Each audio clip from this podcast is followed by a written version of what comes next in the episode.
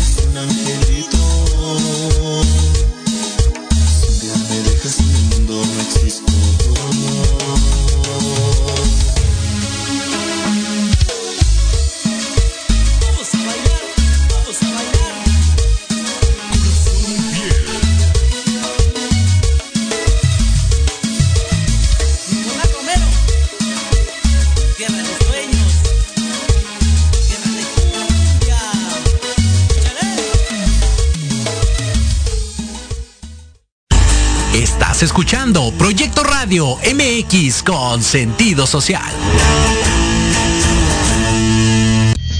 Las opiniones vertidas en este programa son exclusiva responsabilidad de quienes las emiten y no representan necesariamente el pensamiento ni la línea editorial de esta emisora. Hola, soy Antonio Alaro. Llegó el momento justo de tomar un rico cafecito y tener nuestra charla en confianza. Una charla acá entre nosotros la disfruten.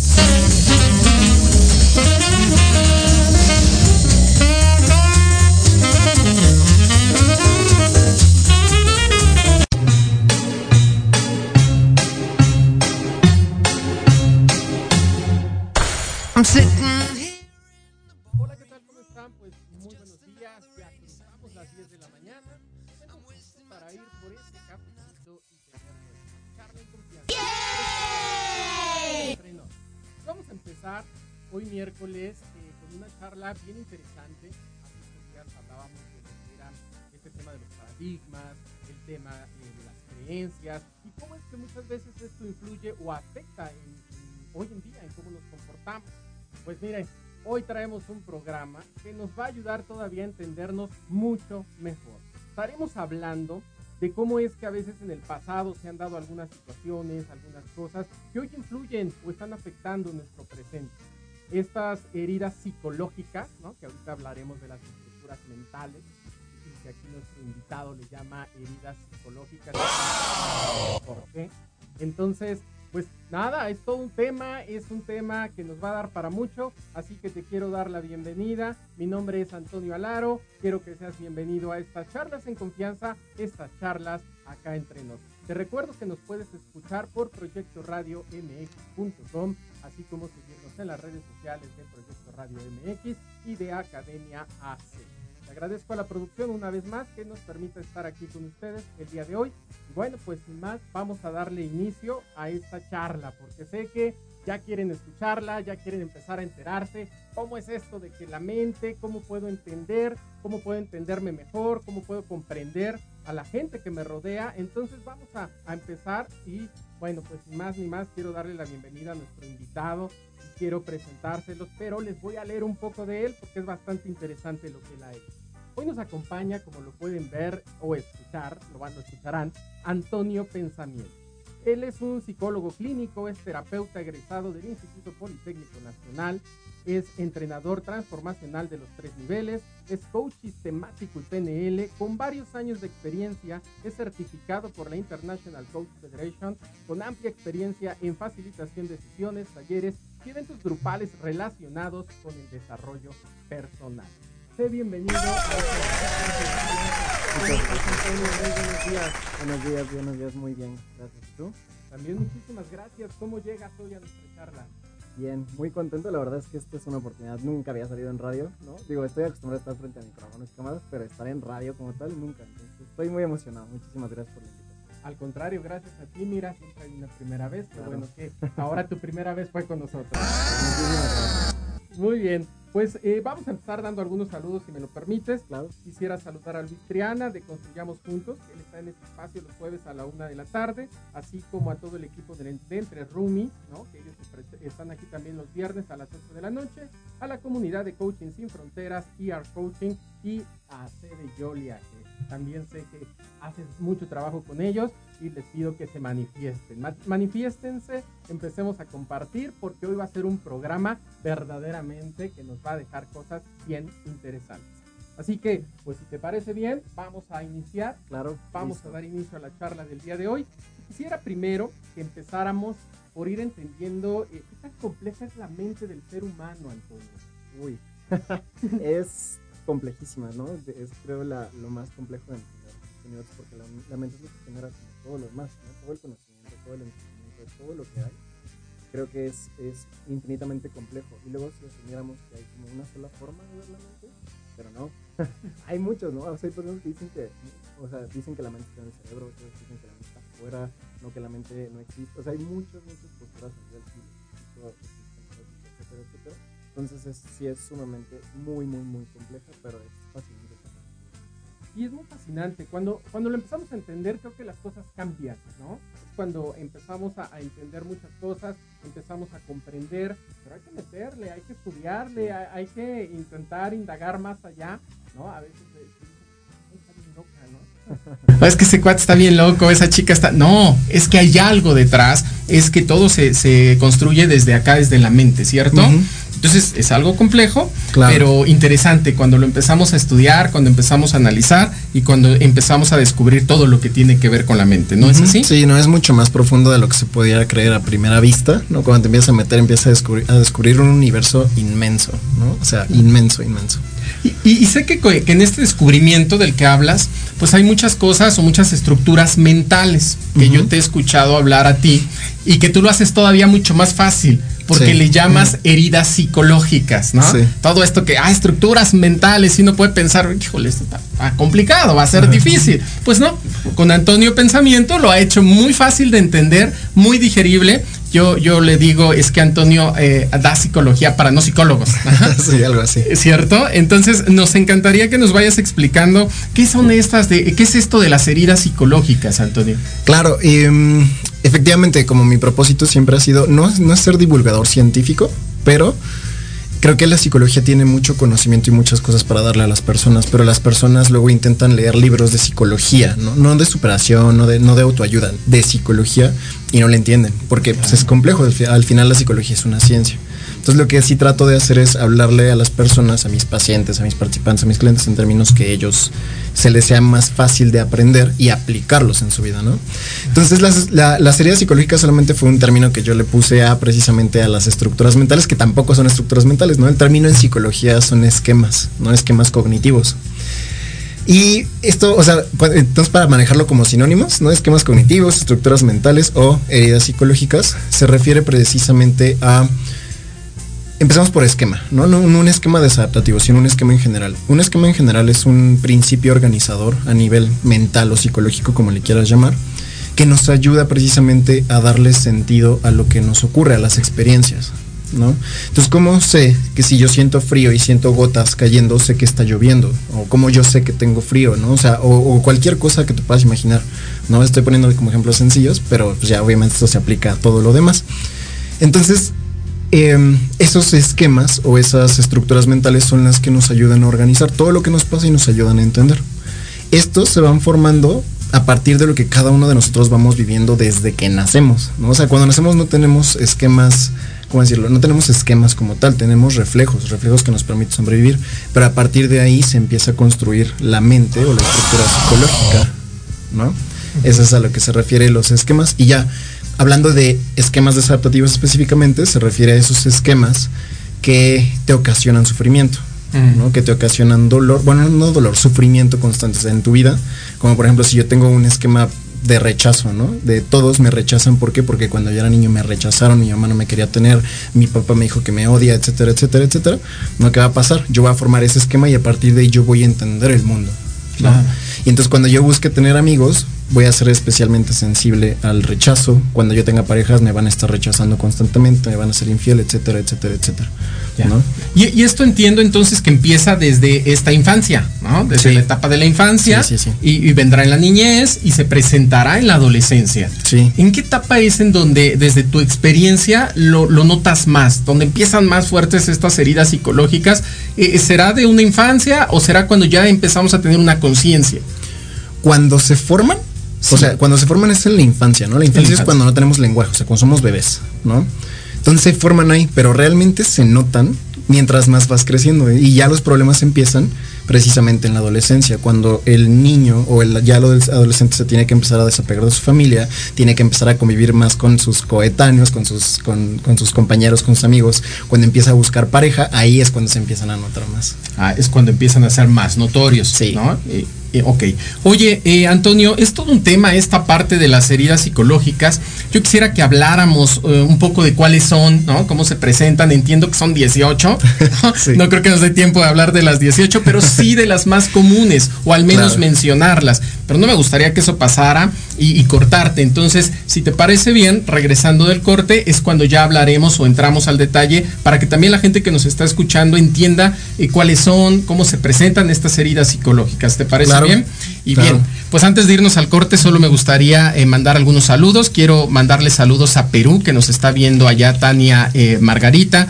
Muchos saludos a la gente de Perú, muchos saludos que están haciendo aquí presentes. Por favor, háganse presentes, contáctenos. Eh, recuerden que nos escuchan por www.proyectoradiomx.com y también háganse presentes en Facebook, ¿no? En Academia AC y las redes sociales de Proyecto Radio. Por favor, compartan, compartan. Es un tema muy interesante y no saben lo que viene. Así que regresando de este corte, vamos a platicar cuáles son estas heridas psicológicas para que empecemos a identificarlas. Regresamos. Proyecto Radio MX, tu opinión es importante. Envíanos un mensaje de voz vía WhatsApp al 55 64 18 82 80 con tu nombre y lugar de donde nos escuchas. Recuerda 55 64 18 82 80. Ahora te toca hablar a ti.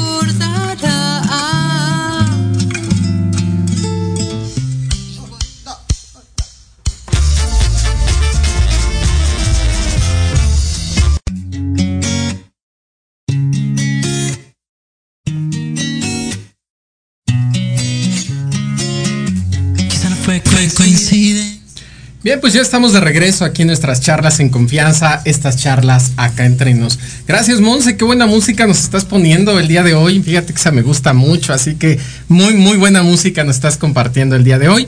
Quiero mandar saludos también a la gente que nos está viendo en Tepic, que nos está escuchando en Tepic, que nos escucha en Cancún, que nos escucha en Tecama, que Estado de México, y a todos los demás los sigo invitando para que se manifiesten, háganse presentes en las redes sociales, háganse presentes en la página de Proyecto Radio mx.com. Y bien, pues ahora sí vamos a continuar con este tema, Antonio, que es un tema bien interesante. Sé que hay distintas heridas psicológicas, pero me encantaría que nos explicaras cuáles son las más comunes, cuáles desde tu experiencia son las más comunes o las cuales has, trabajado incluso con, la gente. Sí, realmente hablar de las heridas es muy amplio, es una teoría psicológica completa, la teoría no es mía, ¿no? Yo solamente la adapté para, para que me sirva, ¿no? Este, pero son 18, entonces son bastantes, vamos a hablar de las más comunes. Creo que también podría hablar de lo que son los dominios, ¿no? Es un poco, una cuestión un poquito más técnica, pero es como las 18 heridas no son nada más porque sí están clasificadas. Eh, los seres humanos tenemos eh, algo que se conoce como necesidades emocionales, ¿no? O sea, cuando somos infantes, cuando nacemos, eh, tenemos necesidades afectivas que son vitales también para nuestra supervivencia. Entonces eh, eh, habla, se habla de cinco, ¿no? La primera, por ejemplo, son los vínculos seguros, ¿no? Los vínculos estables. La segunda es la necesidad o la, libertad para expresar emociones, sentimientos, lo que yo pienso, etcétera, etcétera, ¿no? La tercera son los límites, ¿no? Establecimiento de límites adecuado. La cuarta es la espontaneidad y el juego. Y la quinta es la, ¿cómo se llama? La autonomía, ¿no? La autonomía y, y la autoconfianza, ¿no? Tenemos esas cinco necesidades y a partir de cómo nos crían nuestros padres o quien sea que nos críe, estas necesidades van a ser satisfechas o insatisfechas. Entonces a partir de ahí te dice, cuando una necesidad de estas esté insatisfecha, es cuando surgen las heridas psicológicas y de, a partir de cada una de estas necesidades insatisfechas surgen lo que se conoce como los dominios. Es como la clasificación de las heridas psicológicas. ¿no? Entonces respondiendo como a esta pregunta de cuál es la cuáles son las heridas más frecuentes, las del dominio 1 y las del dominio 2. ¿A qué se refieren estas?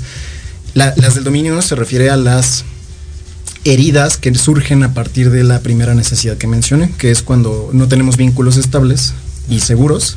Cuando eso no ocurre en la infancia, en la niñez y en la adolescencia, surgen heridas del dominio 1. Ahorita menciono algunas de las que tiene, ¿no? Son cinco heridas del dominio 1. Y del dominio 2 se refiere a esta, esta onda de de, la autoconfianza, ¿no? De, de, que tanto a mí me permiten valerme por mí mismo.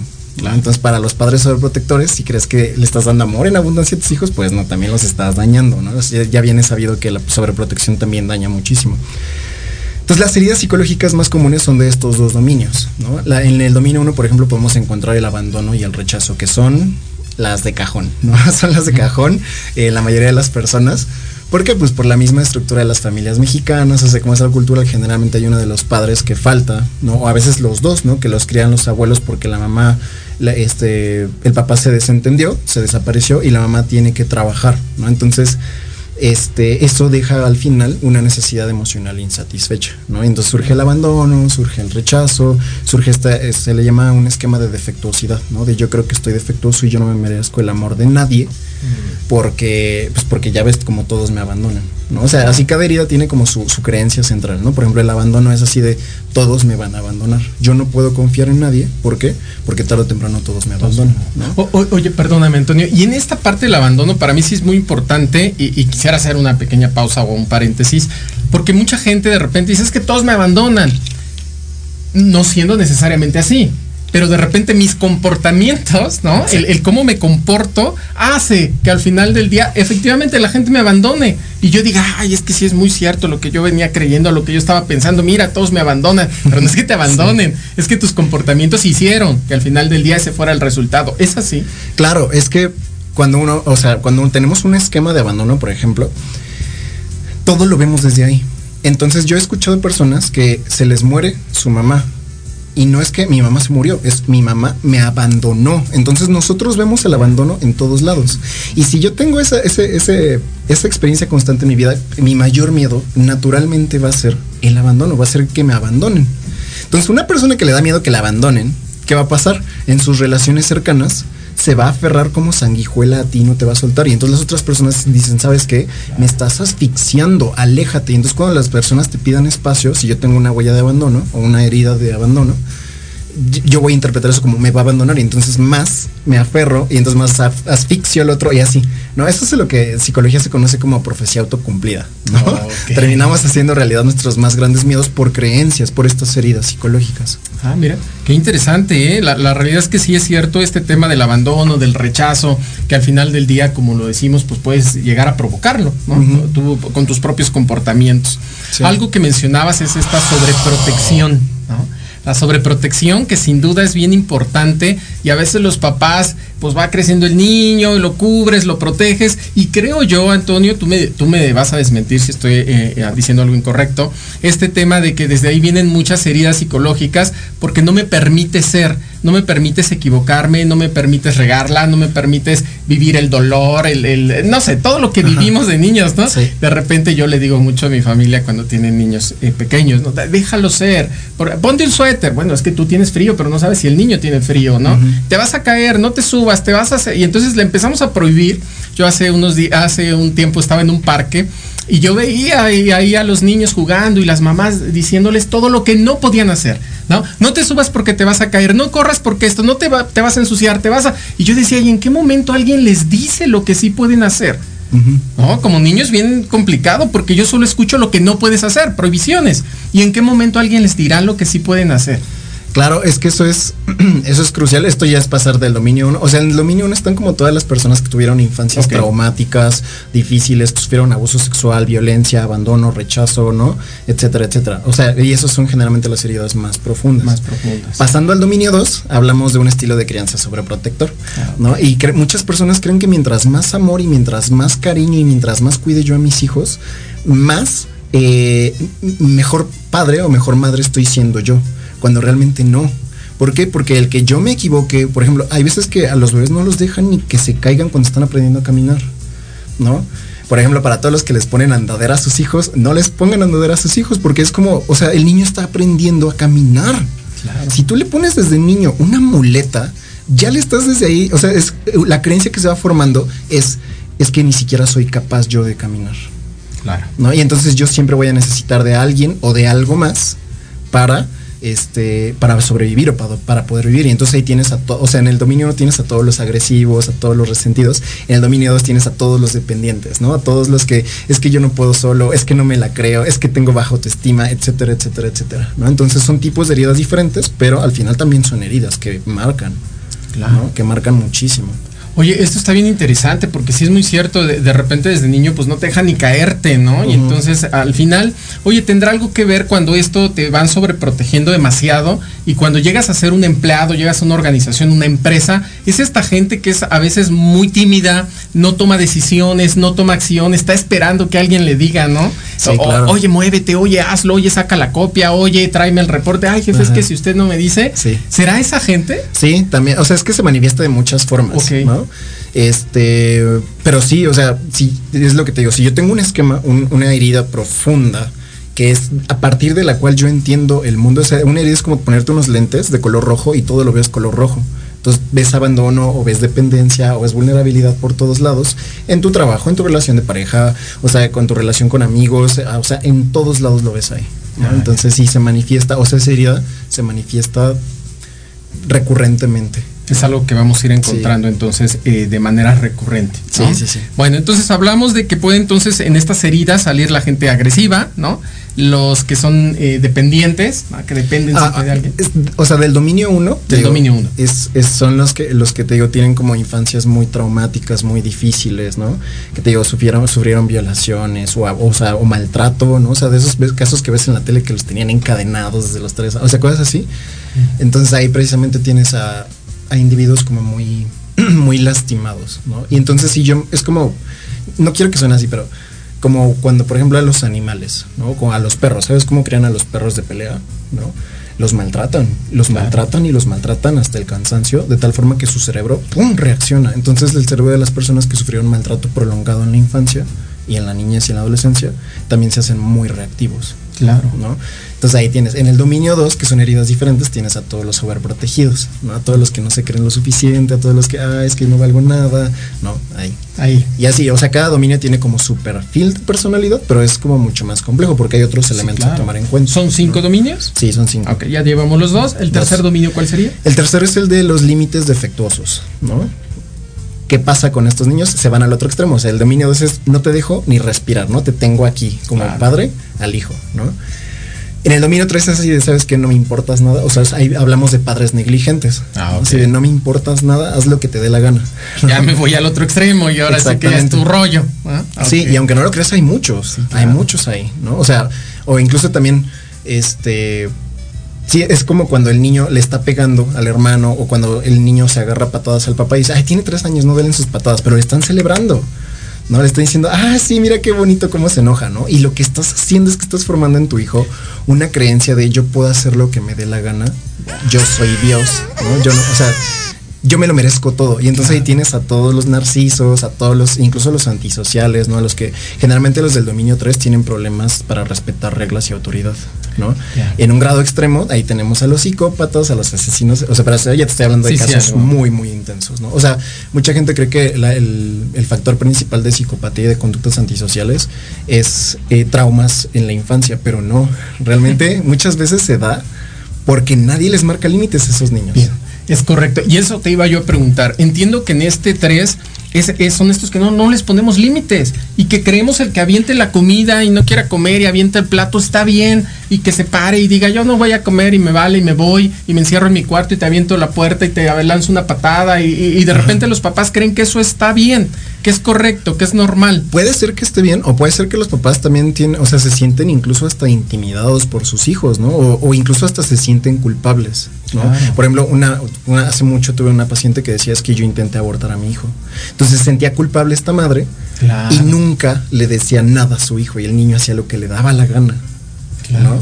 Entonces no siempre es porque a los padres les valga un cacahuate, ¿no? Hay veces que tienen heridas, tienen culpas, tienen muchas cosas que hace que no les digan nada y no eduquen a sus hijos. Sí, es que ese sentimiento de culpa muchas veces arrastra, ¿no? Aun cuando no la tengas. Pero volvemos al tema, es un tema, eh, es un, un aspecto mental, ¿no? Exacto. Y el papá dice es que yo tuve la culpa, es que. Y entonces ahí está el tema, Ajá. ¿cierto?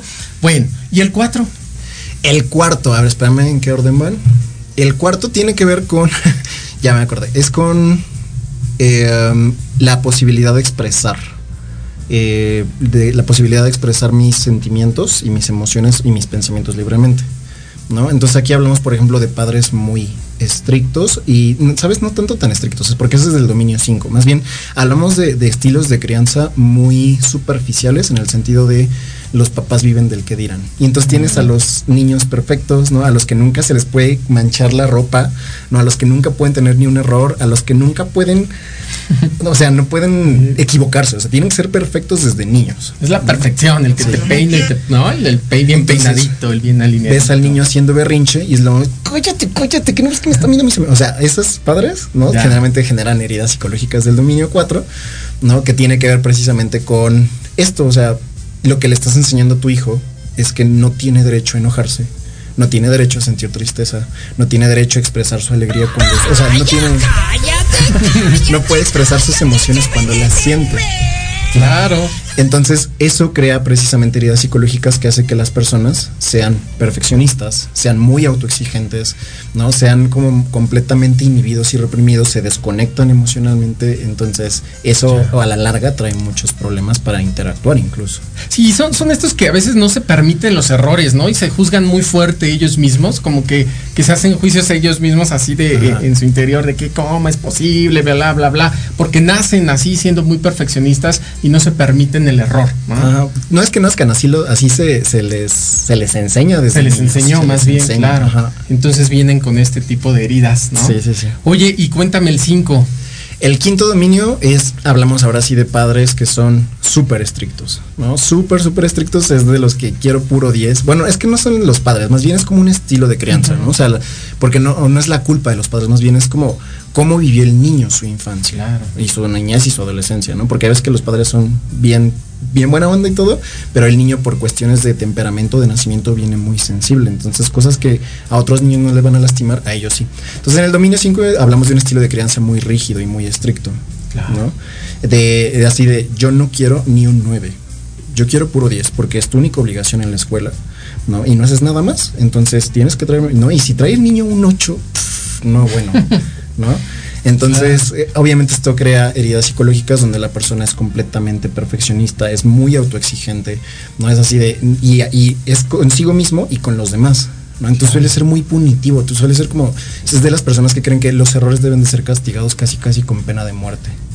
¿no? Entonces, así te digo, son tipos de heridas psicológicas diferentes a partir de la necesidad insatisfecha que tuvimos desde la infancia o incluso en la, en la adolescencia, ¿no? que incluso se dan desde la adolescencia. En tu experiencia, ¿cuáles son las que más se presentan, no? Eh, de lo que hoy nos presentas, en donde tú dices, híjole, yo con mis pacientes, donde lo veo más cargado es aquí, ¿no? En el 1, en el 2, en el 3, en el 4, en el 5.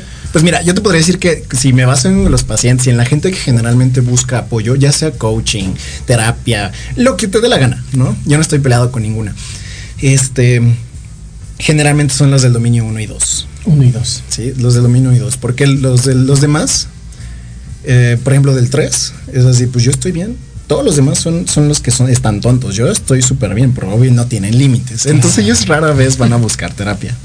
¿No? Claro. Y los del dominio 4 y 5 con esta idea de eh, los del 4 así de yo soy, o sea, yo te, o sea, yo no tengo yo no tengo ningún problema. Yo estoy bien, ¿no? Hasta a terapia que vayan los locos, ¿no? Porque viven de la imagen. y el dominio 5 eh, vas a encontrar a las personas perfeccionistas donde yo estoy bien, ¿no? Yo no puedo permitirme ir a terapia, porque Claro. ¿cómo? Yo no puedo. Yo debo de poder con todo. Sí, claro. ¿no? Entonces que llegan son los del dominio 1 y 2, ¿por qué? Porque son los que generalmente más sufren, ¿no? O sea, son los que más tienen conciencia de sus propias heridas y dicen, sabes que es que yo no, yo ya no puedo seguir así. Claro. Entonces no te puedo decir si, si la población, por ejemplo, mexicana o en cualquier país, ¿no? Lo que más hay son heridas del tipo 1 y 2, pero los que más llegan a terapia, al menos en mi experiencia, sí son los del dominio 1 y 2. Los del dominio 1 y 2. Sí. Oye, eh, Antonio, una pregunta. ¿Todas estas heridas psicológicas de las que estamos hablando se pueden sanar? Sí, sí, sí, sí. De hecho es lo que hacemos en...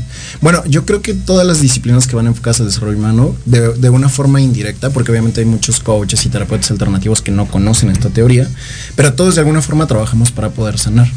No, yo te voy a hablar específicamente desde lo que yo hago en terapia, ¿no? Porque esto es Ah. un modelo psicológico completo. Sí se pueden sanar. Yo generalmente eh, manejo una terapia muy... eh, bueno, es con base cognitivo-conductual, no sé, si quieren después ahora- ahorita explico qué es eso, ¿no? Pero es como una forma de, es un tipo de terapia, o sea, para las personas que creen que hay un solo tipo de terapia, no, no, de hecho hay- encontré un artículo que nunca más volví a encontrar, entonces no me acuerdo bien, ya es muy viejo, estamos hablando de cuando yo era estudiante, hace como siete Hace años, ocho poco. años, algo así, ¿no? Sí. Y decía que en México, solo en México, había 210 y tantos, creo que 217 escuelas terapéuticas, ¿no? Si alguien encuentra el artículo, que me lo pase, ¿no? Sí, sí, pasen, sí. claro. Porque, o sea, me pareció sumamente interesante, nada más lo estaba leyendo y después lo cerré y jamás lo volví a encontrar, ¿no? Entonces, hay mínimo, mínimo en México 200 y tantas formas o, o form- sí, formas diferentes de hacer terapia, ¿no? Yo manejo una que es la que, la que tiene más soporte e investigación para ciertas patologías, etcétera, etcétera. Y este modelo, ¿no? que para los que lo quieran buscar se llama terapia de esquemas. ¿no? El nombre oficial es la terapia de esquemas y el autor es Jeffrey Young. ¿no? Y se me hace uno de los modelos más completos, porque ahorita le estoy dando- hablando superficialmente. Esta, teoría es súper, súper Sí, es todo un tema. ¿no? Claro. Entonces él te dice que, en primer lugar, hay que atender el problema desde tres frentes, porque hablamos de, de heridas psicológicas muy profundas. O sea, incluso dicen, no es lo mismo tratar, por ejemplo, con depresión y ansiedad, que hasta cierto punto son mucho más fáciles, y pongo fáciles entre comillas, porque cada persona es diferente. Es diferente. ¿no? Que ya tratar, porque la depresión y la ansiedad son cosas que tú tienes, ¿no? Hablando de heridas y de creencias es algo que tú eres, ¿no? Sí. Entonces, trabajar con lo que yo soy es mucho más complicado con algo que yo tengo, ¿no? Entonces, la terapia se basa en tres frentes. Primero, a nivel conductual, lo que yo hago. Segundo, a nivel emocional, lo que yo siento. Y a nivel cognitivo, lo que yo pienso, ¿no? Entonces, bueno, no atacando, más bien trabajando sobre esos tres frentes, eh, hay como generalmente buen resultado. ¿no? Si quieres trabajar este nivel de heridas psicológicas profundas, porque aquí hablamos de profundidad, ¿no? Sí son terapias largas, ¿no? Muchas terapias actualmente ya duran 10 sesiones, la terapia breve están como muy de moda, etcétera, etcétera. Para trabajar a este nivel implica ya trabajo quizá de años. ¿Por qué? Porque te digo, hay que trabajar con quien tú eres y con las creencias que, o sea, es como si tú construyeras un edificio, no sé nada de construcción, pero lo pongo así de, forma metafórica, ¿no? Es como si tuvieras un ladrillo clave que sostiene todo el demás, o sea, y sin ese ladrillo todo lo demás se cae. Claro. ¿no? Entonces, esas, esas creencias son las que trabajamos. O sea, entonces, ¿cómo, cómo quitas el ladrillo sin que se caiga todo el, todo el edificio? Es muy difícil. Muy complicado. Y a veces sí es doloroso incluso, porque gran parte del edificio tiene que caerse y tienes que construir una nueva forma de ver el mundo. Sí, sin duda. No, pues es todo un tema. Fíjate que hay, hay algunas heridas que bien decías que se presentan desde este uno, del que hablábamos. Eh, y creo que de las más, yo, yo respeto todas, ¿no? Yo creo que todo es doloroso. Pero considero que dentro de lo más doloroso es este abuso sexual, ¿no? Que se puede dar en la infancia o en la niñez, porque creo que es abusar de una inocencia y de alguien que es indefenso, y a mí se me hace muy fuerte este, este, este tema, ¿no? Pero aún en este tipo de heridas, eh, Antonio, bien trabajadas, ¿es posible superarlas? ¿Es posible salir adelante? Se le llama, o sea, el término técnico es curación esquemática. Curación esquemática. Como, es como es, que soy un poco descriptivo y uso muchos ejemplos, ¿no? Es, como ah, precisamente mi chamba. Claro. Yo soy, por ejemplo, también DJ. Entonces tenemos las mezcladoras, ¿no? En las mezcladoras lo que hacemos es que tenemos como diferentes volúmenes, ¿no? Las perillas de volumen. Entonces, digamos que si tú tienes una herida que es central, o sea, un esquema profundo claro. de rechazo, de abandono, de, de abuso, de lo que quieras, ya va a formar parte de ti, por siempre y para siempre. Pero, digamos que es como si cuando tú llegas y estás muy mal por una herida, tuvieras el volumen de esa herida hasta arriba. Entonces, lo que hacemos en terapia es irle bajando poco a poco el volumen. Es, es, como si una voz en tu cabeza te estuviera gritando todo el tiempo, es que te van a abusar sexualmente, es que no puedes confiar en nadie, ¿no? Entonces todo el tiempo está esa voz gritando, lo que hacemos en terapia es bajarle al volumen y construir otras voces que te dicen, a ver, relájate, piensa las cosas, ¿no? No necesariamente que te muestre afecto quiere decir que quiere abusar de ti. O sea, y entonces ese es un trabajo largo, porque esta voz te ha estado gritando en tu cabeza por años. Sí, claro. ¿No? Entonces, digamos que esa creencia siempre va a formar parte de ti y se va a detonar cuando tengas una experiencia así. O sea, si vas en la calle y tienes una huella de abuso sexual, ¿no? Y de repente alguien te, o sea, te, te arrincona en, en, una esquina y te empieza a manosear, pues obviamente esa herida, pum, se le sube todo el volumen de, de, así de, golpe. ¿No? Pero no es lo o sea, no es lo mismo a estar todo el tiempo con ese volumen arriba. Ya. Oye, pues muy buen ejemplo, ¿no? La realidad es que sí, es, bien interesante. Yo creo que sí es importante acudir, pedir ayuda, buscar el cómo eh, sanar estas heridas psicológicas, porque bien lo decías hace un rato y hay gente que todavía hoy en día dice, ah, es que ir al psicólogo, es, está, eh, no, estoy loco, ¿no? Siempre decimos, pues si no estoy loco, ¿para qué voy a ver a un psicólogo? es que no es que estés loco, es que es necesario, es parte así como voy a hacerme un chequeo médico general, como me voy a revisar con el dentista, como voy y me reviso X estudio, pues creo que es parte importante también ir con un psicólogo, identificar. Habrá muchas de estas heridas que tal vez yo no identifico, que yo no sé que las tengo, yo solo me comporto de alguna manera, hago lo que hago, pero no sé si siquiera si me están afectando. Y creo que es buen momento, ¿no? De acudir, de buscar ayuda y de saber o identificarlas. Es así. Sí, de hecho, esta, o sea, precisamente una de las partes tricky o de las partes, ¿cómo se llaman? Tramposas o, el, ¿cómo se llama? El, el as, no, no es el as bajo la manga. O sea, como la parte sombría, ¿no? Es que son inconscientes. ¿Por qué? Porque se forman en la infancia, ¿no? O sea, se forman cuando todavía ni siquiera pensamos o a veces ni siquiera tenemos conciencia de que somos nosotros o de, o de que existimos, ¿no? Entonces se forman desde antes, ¿no? Entonces, hay veces que la gente se pregunta, o sea, ya tuvieron ocho relaciones de pareja y las ocho les han puesto el cuerno y las ocho les terminan pegando y las ocho han terminado, o sea, las dejan y, terminan en una depresión profunda, ¿no? Y llega un punto en que la persona dice, es que ¿por qué me sigue pasando lo mismo? Claro. ¿No? Y ahí es cuando agarran conciencia y dicen, ok, necesito ayuda, no puedo solo, ¿no? Entonces, eso es lo importante de como de difundir la información. O sea, si te está pasando eso, si, si eres de los que se deprime cada tres meses, o sea, hay una creencia ahí que no estás detectando que te está afectando muchísimo. Claro. ¿no? Oye, yo te escuchaba en alguno de, estos eh, webinars, ¿no? Que, que, das y decías algo como que cuando uno busca, no ha buscado ayuda es porque no te duele lo suficiente, algo así, ¿no? Eh, ¿Nos los podrías compartir?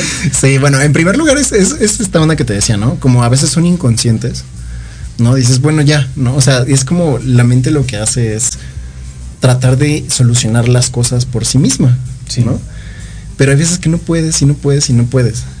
Y por ejemplo, lo que pasa muchas veces en, terapia, por ejemplo, mis colegas psicólogos no me dejarán mentir, llegan las personas, y esto incluso está documentado, es un fenómeno muy interesante eh, en, en, los libros, ¿no? La gente llega para cambiar sin cambiar, ¿no? O sea, muchas veces llegan con depresión, claro. ¿no? Y dicen, es que quiero que me quites la depresión. Ok. Y cuando empiezas a indagar, te dices, ok, es, es, que sabes que la persona está en una relación desde hace 10 años, donde su pareja le pega todos los días, donde la maltrata psicológicamente, económicamente, ¿no? O sea, con esa relación, ¿cómo no quieres estar deprimida? Claro. ¿no? Entonces, como tú dices, ¿sabes qué? O sea, mira, yo te puedo, podemos trabajar control sintomático, o sea, te quito los síntomas depresivos, pero tarde o temprano van a regresar. ¿Por qué? Porque lo que te toca, o sea, la depresión es nada más un síntoma. Sí, claro. ¿De qué? Del, del verdadero problema que es tu relación de pareja. Sí, sí, sí. Pero la gente quiere que se les quite la depresión, pero seguir en la relación de pareja destructiva en la que están. Entonces, eh, ahí es cuando digo, ¿no? Muchas veces llegamos a un punto en la terapia en que es así como de, ok, no hay de otra. O sea, si tú quieres estar bien, o sea, son opuestos, ¿no? Son dos caminos diferentes. O sigues en esa relación o te sales para tu propio bienestar y salud mental. Claro. Y mucha gente, a ver, podría decir, no, pues ¿quién se quedaría en una relación de violencia? Mucha gente se queda ahí. Sí, claro, pero es bien importante lo que dices, porque no solo hay que buscar el paracetamol para que se me quite el dolor, ¿ah? hay que buscar todo lo, que está generando el dolor.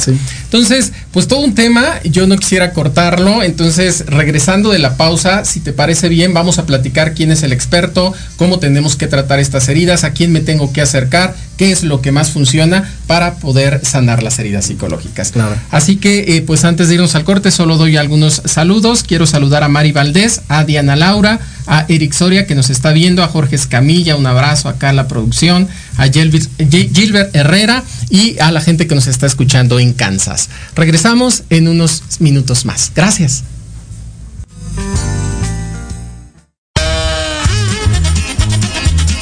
Oye, oye, ¿a dónde vas? ¿Quién, yo?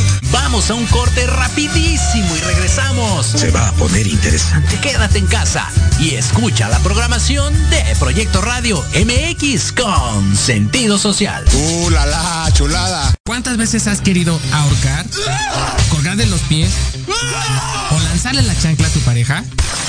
Y horas después, besar, abrazar o simplemente caminar juntos. Aquí, en tu programa Rollos de Pareja, hablaremos de todos los temas relacionados a lo que vive una pareja en la relación humana más compleja y más romántica que existe. Escúchanos todos los miércoles a las 11 de la mañana a un servidor, Aldo Morales, y sus invitados especiales en www.proyectoradiomx.com y síguenos en nuestras redes sociales como Rollos de Pareja.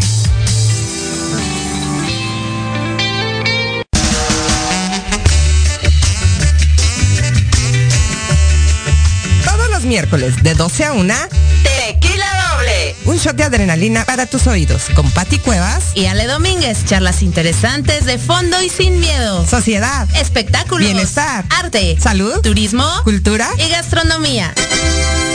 Solo aquí por Proyecto Radio MX con, sentido social.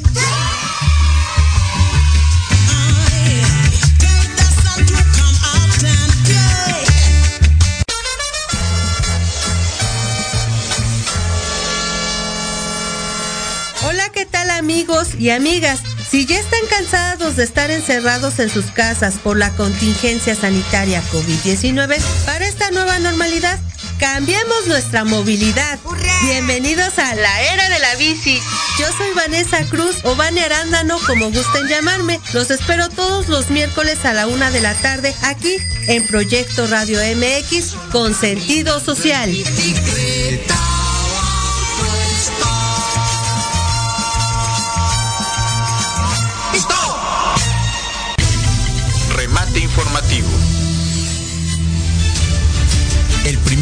De fin de semana con las noticias más relevantes de México y el mundo. entrevistas, secciones, debates y mucho entretenimiento. Todo esto conducido por Alejandro Catalán y su equipo de colaboradores. Todos los viernes de 9 a 10 de la mañana por la frecuencia de Proyecto Radio MX. Y ahora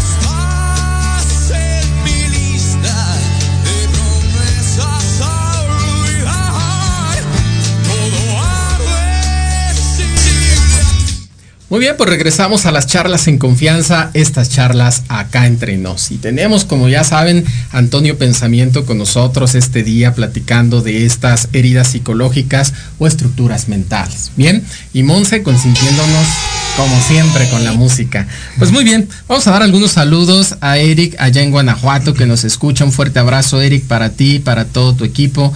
Gilbert Herrera en Ecuador, que también eh, siempre nos sigue y que estuvo con nosotros platicando de estas creencias, paradigmas. Eh, a mi hermana de Ana Laura, que siempre está ahí pendiente de nosotros, un fuerte abrazo. Bus Almera nos dice saludos, excelente programa de radio. Tu participación, Toño, te la reconozco, gracias. Dice Bus Almera, eh, romper con mis creencias y darme cuenta de ellas es todo un proceso. Tu acompañamiento me sirvió y sigo trabajando en ello. Gracias, Toño. Te amo, dice Ale Medina. Gracias, Alejandro. Muchísimas gracias, un saludo. Pues muy bien, también saludos a toda la gente que nos está escuchando allá en Texcoco, Estado de México. Y pues bien, vamos a continuar con nuestra charla, Toño. Que qué buen nombre tienes, por cierto, ¿eh? Pensamiento. Para un psicólogo quedó. Para un psicólogo quedó muy bien, ¿no? sí, eso me decían siempre. Siempre.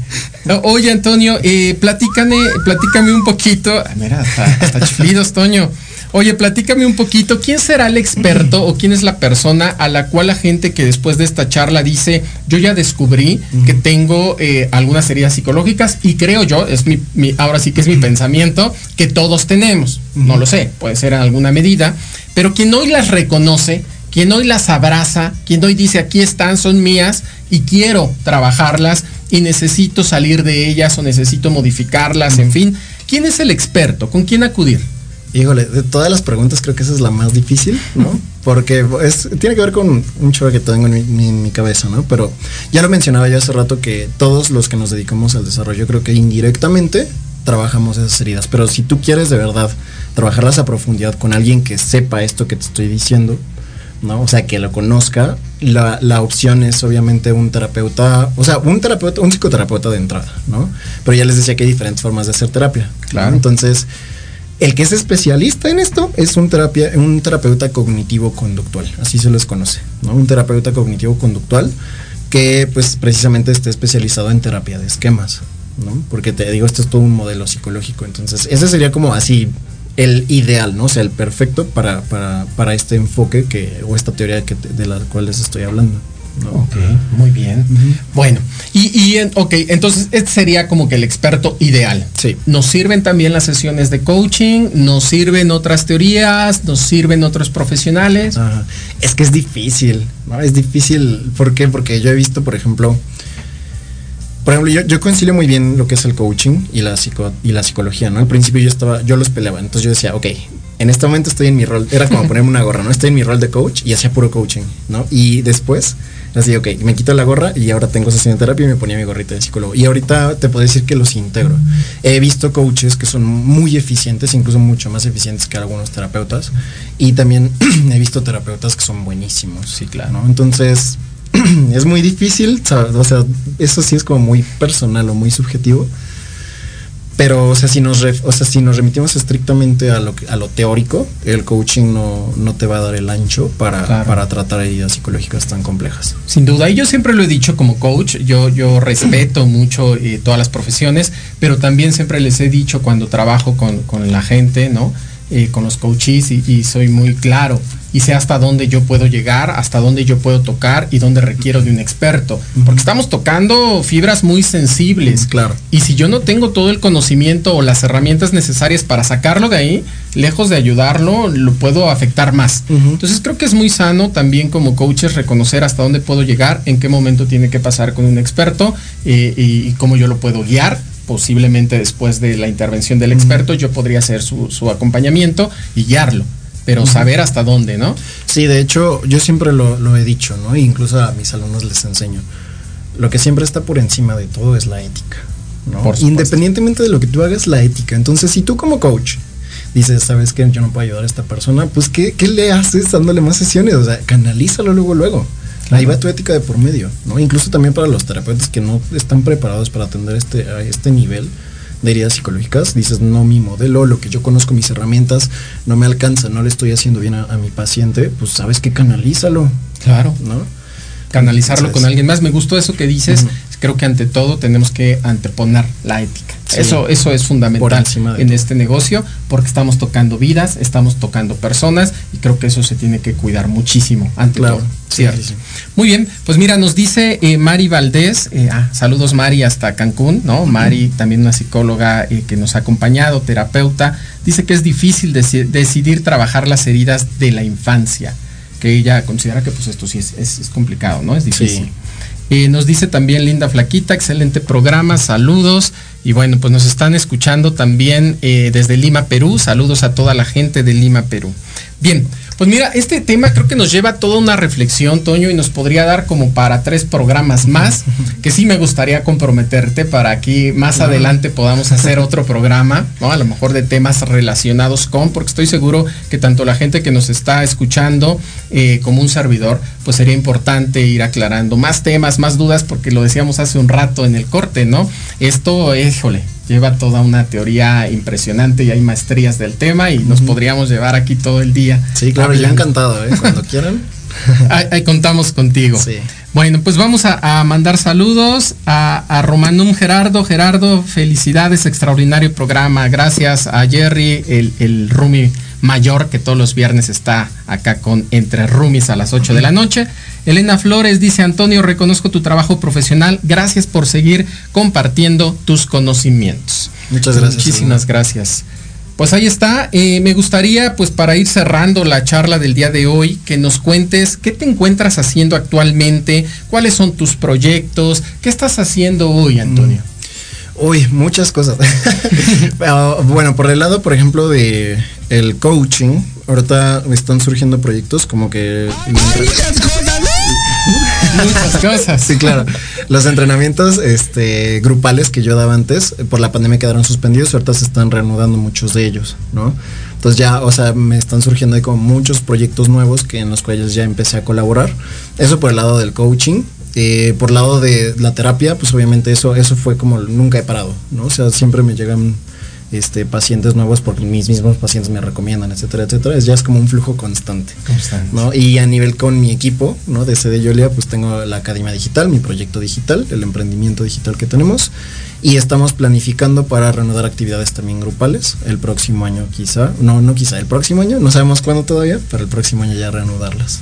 Reanudarlas. Ajá. Sé que haces muchas cosas en redes sociales. Me gustaría que nos compartas un poco qué podemos encontrar ahí en tus redes sociales. Claro, en mis redes, bueno, no, en- no en las mías, somos todo un equipo, ¿no? Pero en redes sociales pueden encontrar webinars gratuitos. Cada, cada semana hacemos como eh, una transmisión, invitamos a alguien trabajando algún tema específico, etcétera, etcétera.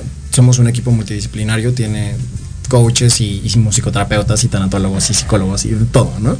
Todos enfocados al desarrollo humano. Entonces vas a encontrar muchísimo contenido de precisamente como este tipo de charlas, ¿no? A veces lanzamos webinars gratuitos, o sea, puedes entrar nada más a la sesión de Zoom o a- incluso ahí mismo en el portal de Facebook, a veces lo transmitimos, abordando temas. Por ejemplo, este del cual les estoy hablando, este, ya hicimos un webinar, duró dos horas, dos, dos horas y cacho, ¿no? Porque es un tema muy amplio y la gente, a la gente le encantó. Pero realmente tratamos muchas, muchas temáticas diferentes, relacionadas todas con el desarrollo humano. Todas con el desarrollo Ajá. humano. Pues ahí te estaremos siguiendo. Repítenos tus redes, por favor. Claro, eh, la página principal es CD Yolia, CD Yolia SC, ¿no? Y lo puedes buscar como en Facebook, le pones arroba CD Yolia CDMX. Esa es como nuestra página principal y nuestra comunidad digital eh, se llama A-Levels, es A-Levels, con V. Ok, Sí. perfecto. Pues ahí te estaremos siguiendo, estaremos sabiendo y conociendo más bien más de tu trabajo y, y yo siempre bien agradecido de tu participación y de que hayas aceptado esta No, invitación. muchísimas gracias a ustedes, por a ti por la invitación y por, por, por darme esta oportunidad. Siempre un gusto y un placer. Vamos a mandarle saludos a Paola Redondo, muy buen programa, gracias por la información tan valiosa. Elena Flores, también saludos. Eh, reconozco tu trabajo profesional. Gracias por seguir compartiendo tus conocimientos. Armando Chato García, muchas felicidades, Toñito. Excelente entrevista. Diana Laura dice fue un tema muy interesante. Pues muchísimas gracias a todos que nos acompañaron el día de hoy. Yo me quiero despedir con una frase que dice, solo existen dos días del año en el que no se puede hacer nada. Uno se llama ayer, el otro mañana. Por lo tanto, hoy es el día ideal para amar, crecer, hacer y principalmente vivir. Una frase de Dalai Lama. Pues muchísimas gracias a todos por acompañarnos. Que tengan un excelente día. Sigan en Proyecto Radio MX.com. Gracias. Nos vemos el próximo. Nos, nos escuchamos más bien y nos vemos el próximo miércoles. Hasta luego. Gracias. Gracias.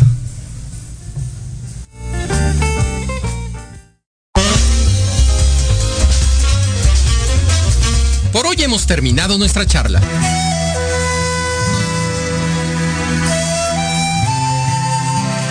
Nos escuchamos el próximo miércoles en punto de las 10 de la mañana para otra charla en confianza, aquí por Proyecto Radio MX.com. Ah, no se te olvide. Síguenos por Facebook en Academia C de Alarcón Consultores.